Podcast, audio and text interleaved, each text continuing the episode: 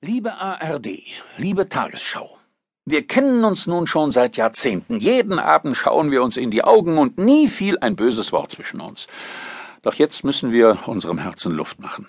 In alter Freundschaft. Es tut uns in der Seele weh, wie ihr euch quält, müd und zerknirscht. Ihr wollt die Tagesschau so bunt machen wie die heute Nachrichten vom ZDF.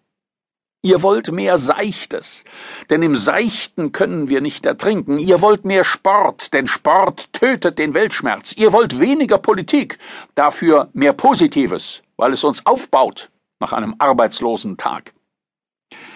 Eure Motive tadeln wir nicht, denn sie sind edel, hilfreich und gut. Ihr kämpft gegen die Politikverdrossenheit im Lande. Ihr wisst, eine Sendung, die die Seuche der Politikverdrossenheit niederringen will, darf selbst nicht über Politik handeln.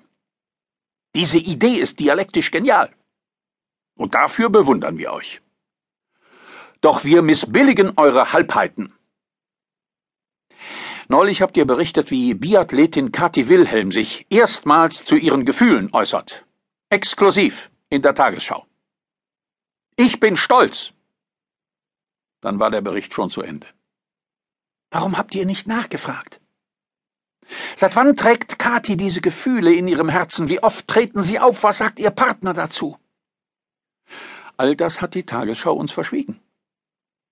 Oder denken wir an US-Vizepräsident Dick Cheney, der bei der Wachteljagd seinen Busenfreund völkerrechtswidrig angeschossen hat. Warum schoss er?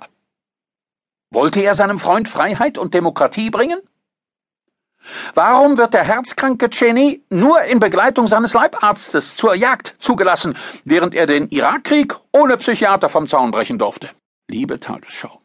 Auch die Antwort auf die Schicksalsfrage der deutschen Nation bleibt ihr uns schuldig.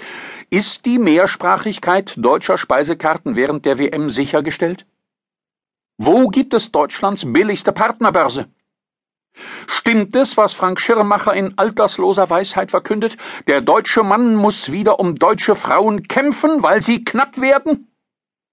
Werden Partnerbörsen nun teurer? Haben Schnäppchenjäger noch eine Chance?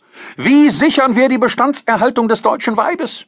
Verliert der Mann erst die WM und dann die Frau? Oder kommt er noch durch Kampf zum Sieg? Was sagt die Natur dazu? Ist ihr Schweigen Zustimmung? Liebe Tagesschau. Bitte melden.